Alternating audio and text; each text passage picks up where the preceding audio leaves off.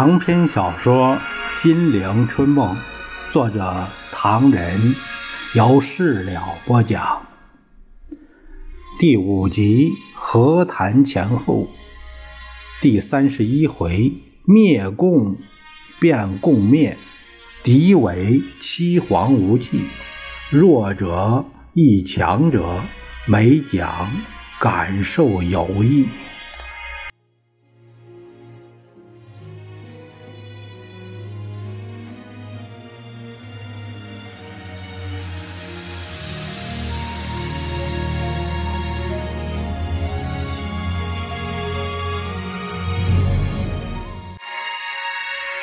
咱们书接上回，却说叶剑英那文件搜集敌伪资料，出处一一说明，文句不做修饰，百分之百保存了一个真字，使人越看越想看。下面是继续写道：第六，灭共乎？为共灭乎？为。满《圣经时报》一九四一年八月二十九日社论称，但从实际上言之，消灭共货谈何容易？倘使共货而或足以铲讨根绝，在事变前早当不见于中国；即或犹有余孽，则今日报某地覆灭若干，明日报某区。溃灭若干，何至反复扫荡，共祸仍无肃清之一日？盖不达到全面和平，共匪无缴械未复，此剿彼窜，无非糜烂民生，治安无迅速恢复希望。以此而言，铲除共祸，何以北辙南辕？料想闻者必以吾言。吾以为反共是建设新中国的基础，若不从铲除共祸着手，安能得到全面的和平？及治安的积极工作亦无从设施。但共产党在中国已经有相当历史，亡者之荣共反共，昭昭在人耳目。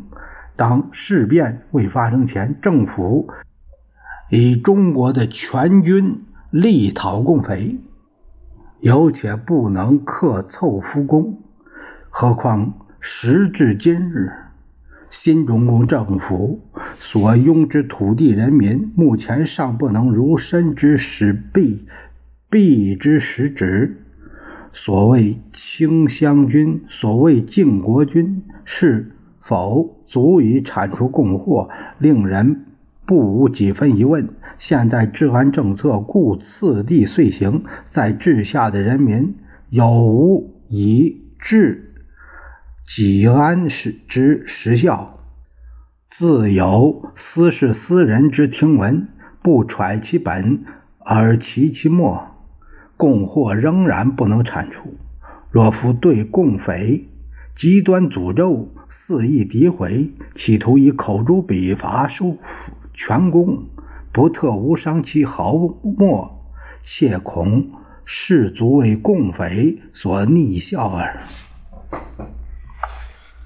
一九四三年四月二十九日，在伪新民会中央总会宣传局长陈逆在平，也就是陈在平于二十八日广播讲呃讲演，题为“灭共乎？为共灭乎？”啊，这样一个呃标题，内称华为当前唯一严重的问题便是灭共。现在共匪方面相当有思想、有组织、有力量，而且他们是党政军一体，力量是集中的。反观我们镇阳，因为革新思想和革新势力未能渗透于政治和军事，所以一切新的工作、新的组织、新的斗争技术。不能顺利展开，而且受封建残余的阻碍，收效极难。现在时势危迫，生灵涂炭，我们不能灭共，便将为共灭。下面一个标题是：活跃于敌后战场的民兵。抗战初期，敌人猛力做正面进犯，国军纷纷后撤，一退数百里。在广大敌后旧政权携带着财产家私仓皇逃窜，弃广大人民于水火之中而不顾，敌探汉奸气焰万丈，横行无忌，到处都是投敌的化妆伪化活动。广大人民陷于迷茫的悲观境地。我八路军新四军深入敌后，战胜了敌人，收复了失地，兴奋了敌后的广大人民，掀起了抗日战争的浪潮。在共产党领导之下，发动群众，建立群众自己的组织，农会、工会、妇女会等，改造旧的政权，使群众参加政权管理，实行减租转减息，改善广大群众生活。在这样的民主政治、民主群众运动的基础之上，广大人民武装起来了。人民武装抗日自卫队迅速的、普遍的建立起来了。二十岁左右、五十岁左右的男子，拿着土枪、土炮、大刀、梭镖都来参加。村设中队部，区设大队部，县设总队部，分区设支队部。这是中国历史上第一次出现的广大的人民武装组织。他们一方面担任后方的勤务、通讯、运输，做向导、抬担架等；一方面巩固后方，站哨、站岗、放哨、盘查行人，镇压嚣张一时的汉奸活动，使敌探奸细无法潜入。武汉失守，敌后战场成为中国战场的主要战场之后，连续不断的扫荡到来了。敌我斗争的局面急剧的尖锐起来，人民自卫队也不能不随着这个新的变化而变化。坚决拥有富于冒险精神的青年，自愿的组织了青年抗日先锋队或基干自卫队或游击小组，毅然担负起战斗的任务。事实的考验证明了，人民需要自己进行战斗，才能保卫村庄，保卫自己的安全。于是，这个经验被普遍的接受。有的募捐买枪械，有的拆庙换武器，民间的组织普遍的建立起来了，形成了人民武装中的骨干。共产党把民兵建设当作根据地建设的一个重要政策，当做建军计划中的一个重要部分，积极的想出许多具体的办法来扶持民兵的发展。首先，党政军都认识民兵的重重要性。爱护民兵，用各种办法提高民兵的政治地位，如民兵伤亡，按照正规军一样待遇。政府经常对民兵表扬，开大会让民兵坐前排，选民兵当主席团等，入主席团，几乎什么事儿都有民兵的份儿，使群众都感觉到民兵最吃得开，乐意加入民兵队伍。第二，政府明令宣布民兵不升级。解除群众疑惧心理，不允许正规军吞并民兵。第三，正规军抽出些枪支发给民兵，奖励与帮助民兵制造武器，解决民兵武装问题、武器的问题。第四，解决民兵的生活困难，发动爱护民兵运动，比如晋西北八分区曾接受。黎东士绅所提六项具体办法：第一，民兵在农忙期间进行战斗时，土地由人民代耕，保证庄稼和自己的样好；第二，民兵如需如遇到婚丧事宜，发动全村民众帮助；第三，民兵家境过分贫寒不能生活的，各地士绅尽量的借给粮食种子，帮助他耕作；第四，如果有敌情。民兵出外战斗的时候，其家属由全村照管，将其财物运送到安全地带埋藏。第五，民兵家属如不愿其子弟参加民兵呢，士绅应多方进行解释。第六，个别分子对民兵有意无意诽谤破坏，全体群众应共同制止。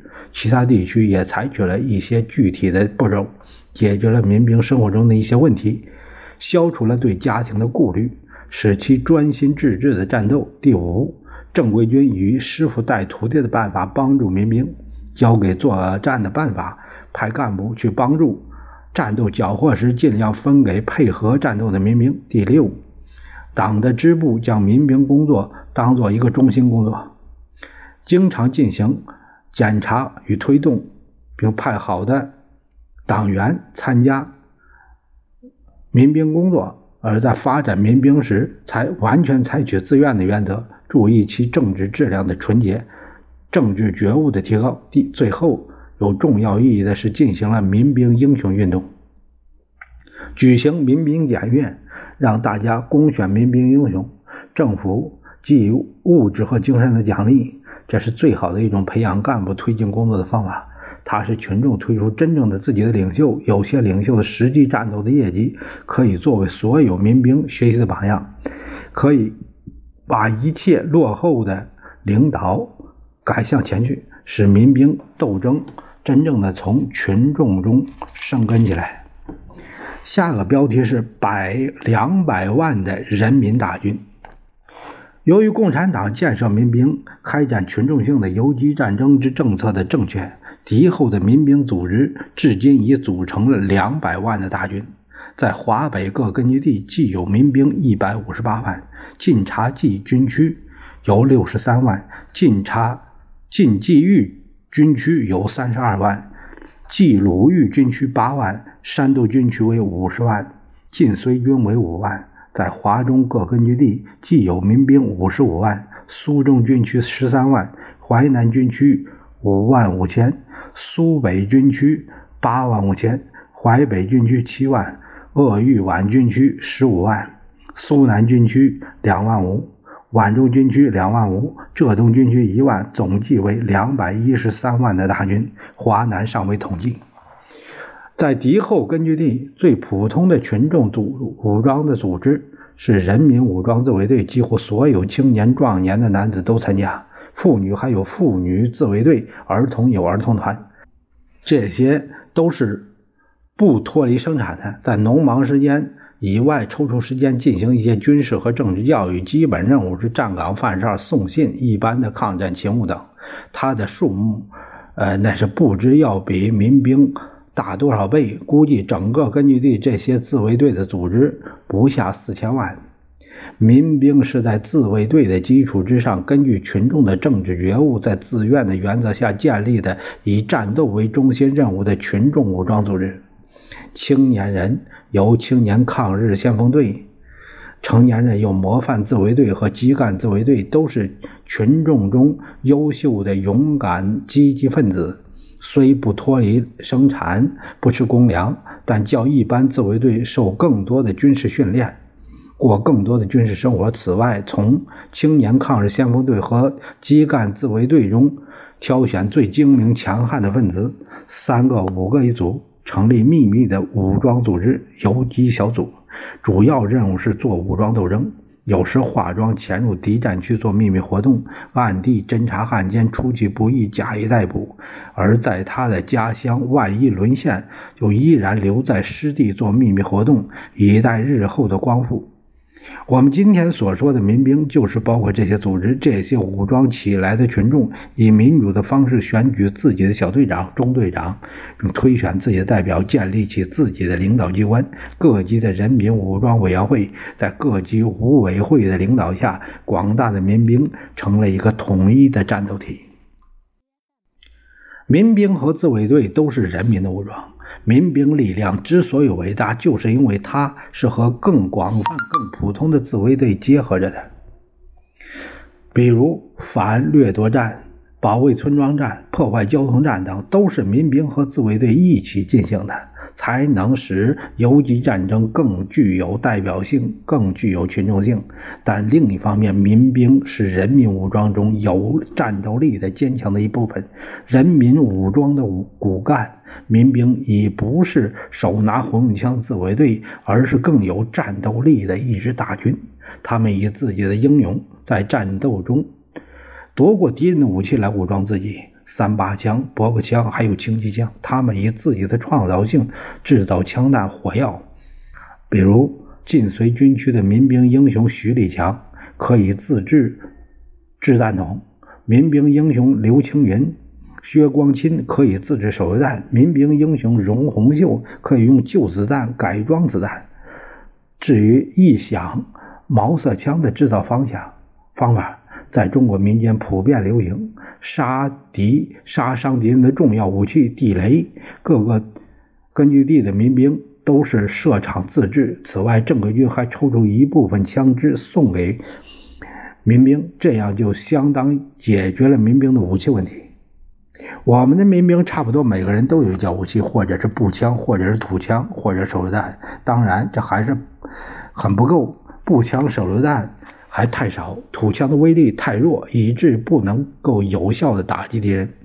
八路军四新四军在自己的有限武装中，尽力尽最大的力量给民兵以武器帮助，但对于两百万大军的民兵数量，呃，这么大是太不够了。那今天解决武器问题是壮大民兵的第一个要重要问题。如果我们将来能做每个。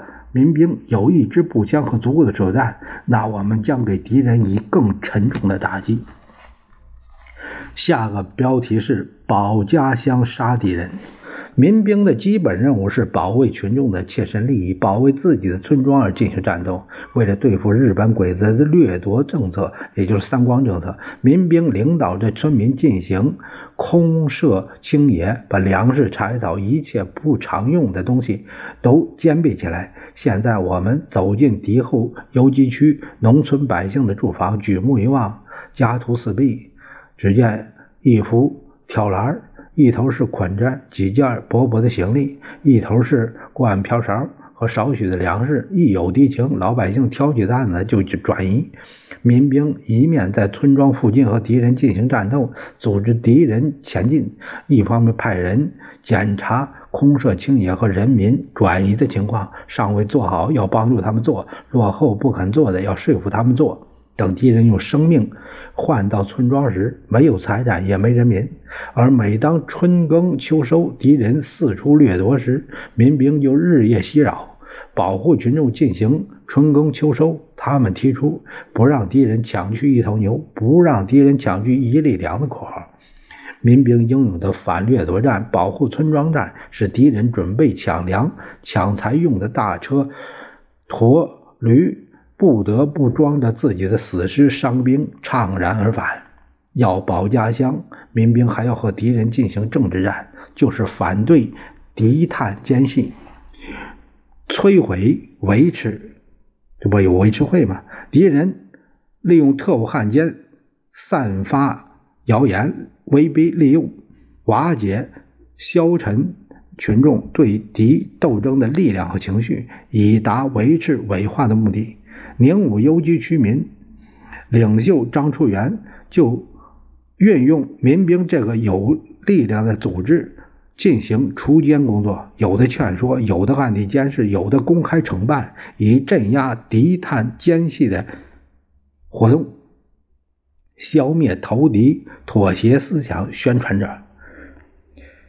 而当敌人袭击袭击村庄的时候，就以快枪与地雷结合，把敌人打回去。敌人过于强大而不得不转移时，组织群众安全的转移，不受任何损失，这样就胜利的坚持了反维持的斗争。敌后的交通战主要是依靠民兵。领导着群众来担任的。一九四零年秋，配合百团大战中仅是冀中的民机兵，就发动了三十五万群众参加破路的斗争。一九四二年一月，这一年中，仅是晋西北的民兵就收了一万多千斤、一万多斤的电线。毁围墙八十多座，烧桥梁二十多座。一九四三年一月，山东滨海区为了策应沂蒙区的反扫荡，在北起九曲店，南起崇兴。西至沙墩东至郭家湾，绵延二百里的林丹北路公路上，展开了连续四天的万人大破袭。在民兵的掩护下，男男女女、老老幼幼，拿起铁锄、铲子、镢头、剪刀，破路的破路，烧桥烧桥，毁炸毁的岗楼炸毁岗楼，平围墙的平围墙，抬石头抬石头，割电线割电线，秋风扫落叶，把。便利于敌人的交通线碉堡摧毁，更艰巨的工程是把地形改造成有利于自己进行游击战争的道沟、呃堡垒、地道等，在冀中、冀南等平原地区，几乎把全部的道路都挖成宽八尺、深丈许的沟，使敌人的快速部队不能前进，且可以掩护我军的转移。群众称之为“抗日道路”。在济南，去年各地把地形改造改造为一种村庄堡垒。虽然很熟悉的人，也常为新的地形所迷惑。在苏北盐铺区，也展开了挖沟打坝运动，把平原地带做到村村相连、沟沟相通。便于游击战争，把水网地带做到层层封锁，使敌汽艇不能行驶。在冀中展开了地道斗争，挖成了高四尺、宽三尺的地道，村与村通，乡与乡通，甚至县与县通，几百里的幅员不出地面，自由转移，形成一种地下交通网的形式，并有许多隐蔽的出入口以保持秘密。有大小不同的掩体供居住，还有许多曲折部，凭着这些进行抵抗；许多岔路迷惑敌人，有许多通气洞口，有简单的防毒设备，以防敌人放毒。在出入口右直陷坑，出入口左上下左右又埋设地雷，使进可以攻，退可以守。为平原游击战争创造了惊人的奇迹。而在太行等山区，民兵率领群众在山沟里开辟起山连山的地道式窑洞，一直和敌人进行残酷的斗争。这些巧夺天工、移山倒海的巨大工程，无论在哪个地区里，都有几十万、成百万的劳动力所创造出来的。民兵杀伤敌人，依靠着快枪和地雷的结合。民兵以高度的分散，三人一群，五人一伙，满山遍野，随时随地的杀伤敌人，好像麻雀吃谷子一样，趁隙而入，啄上几口。假如敌人过于强大，暂避风头，分散隐蔽，寻找另一个机会再打，这叫麻雀战。更重要的杀伤敌人的手段是地雷，是快枪和地雷的结合。敌人不踏上地雷，用快枪打，打得慌乱，背到一个死死角，地雷就踏响了，敌人的血肉横飞。这样使敌人到了我根据地，好似进了一个冷枪世界、地雷世界，闹得提心吊胆，步步艰险。我敌后抗日根据地。建军方针是正规军、地方游击队、民兵三种武装结合的行动。有人用一只手来比三者的关系：正规军是骨，地方游击队是筋，民兵是血肉。在作战上，民兵给正规军以莫大的帮助。关于敌情、敌情、地形、群众条件的了解是不能不依靠民兵的。有了民兵，正规军就有了耳目手足。可以集中力量消灭敌人，民兵的强大与壮大，诱使他们能像正规军一样配合作战，独当一面。同时，我民兵的主要部队解围的战斗也出现在各地，比如去年五月晋察冀杨会崖的战斗，我主力部队一个连陷入敌人重围。平山灵寿一带的民兵积极活动。四面出击，终于解救该连，突出重围。民兵与游击队、正规军密切配合起来，就是我们的武装力量强大无比，可以把敌人围困起来，拔掉敌人的据点，扩大我们的根据地。在围困敌人中，民兵组成围困敌人的封锁线，不让敌人走出据点一步，还不时地扑进地点去袭扰敌人，再配合正规军打断敌人的补给线线。进行军事的强袭，可以把敌人挤出去。去年一年中，据不完全统计，民兵参加围困据点斗争，在晋绥军区八分区有围困芝兰、岔口等等据点，在晋察豫东区军区有围困沁源、盐寨等据点，在鲁南有围困白山等据点，在鲁中有围困朵庄等据点，在北岳区有围困西南隅等据点，在淮北区有围困徐庄东南的叶房、啊长围子啊等据点，各地都胜利的围困了。展开敌人围困据点的拔掉据点、挤走敌人、扩大根据地的战斗任务。我英勇民兵就是这样和敌人进行战斗的。山东军区的民兵去年一年中作战八千八百五十二次，被伤俘敌为六千八百零九名。晋察冀北岳区的某一个商区分区。去年一年中，民兵作战三百六十九次，被伤俘敌为三百八十名，炸死敌酋警守大佐一名。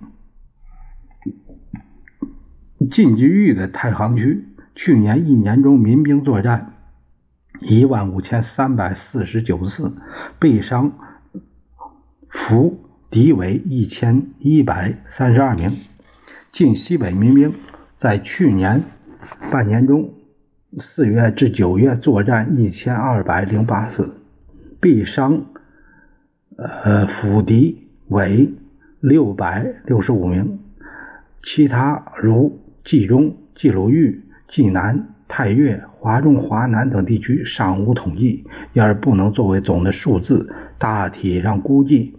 去年一年，我敌后民兵毙伤不下于五万。这支强大的人民武装在正在日益发展中，他的战绩将一天天更为惊人。下一个标题就是说到胜利的保证。在华北之敌是早已尝过民兵的打击，他们称民兵为土八路、便衣八路、八路外围、八路来援等等。敌人已被我群众性的游击战术打得顾此失彼、焦头烂额，把民兵看作他们在扫荡清乡中重要的打击对象。对象，现在华北各根据地的民兵有一百五十八万，仅占根据地人口的百分之三；华中各根据地的民兵有五十五万，仅占公根据地人口的百分之一点七五，尚可以大加发展。如果民兵建设工作做得更好，这支队伍的数量更为惊人。我们冀中民兵的发展曾发展达到人口的百分之八。根据敌后根据地民兵建设的模范，根据这一经验，可以说各根据地现有民兵数目都还不够。我们还应使这支队伍更加雄伟。有了强大的民兵，就是胜利的保证。不仅以胜利的坚持了敌后战争，而且更胜利的进入反攻。进入反攻时期，民兵就可以较集中的使用。如果是几百万民兵配以精良的武器，那么我八路军新四军独立担当华北、华中敌后战场胜利的驱逐敌人，将毫无问题。咱们综合上述延安发表的情况，可以看到，由于事实上延安面对着日蒋伪三位一体，一方面士气激昂，另一方面处境艰苦，因此不可能有详尽的战报。也就是说，延安所发表的不可能完整，但已使举数之惊诧敬佩，这更是老蒋为之害极莫名了。那日，蒋介石正在为自己的声望太差头疼，皮宗感。却从美国获悉使蒋更加不安的消息。美军观察组有一位叫惠特尔塞上尉，离延安随八路军转战太行山区。一九四五年秋季的日寇扫荡太行山区，为及时撤退不及，惨遭杀害。朱德总司令获悉之后，就将延安美军观察组使用的食堂命名为。惠特尔塞纪念堂，而且亲自为纪念堂题字。叶剑英、康可清等还为此向惠特尔塞夫人以亲切的慰问。别说了，蒋介石愤然的打断：“那还有一个就，还有一个说吧，那是美国飞行员奥利沃，嗯，新斯特尔的故事。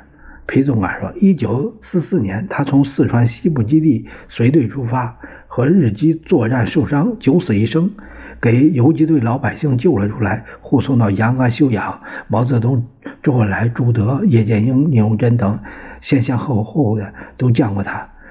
呃，他一直在延安住到抗战胜利。回国后，最近来了很多信，内容强调延安对中国抗战的重要。他认为没有中国共产党，中国的抗战前途一定很悲惨。这回蒋介石真听不下去了，这真是赖尿该知天将明，撒谎应晓无保证。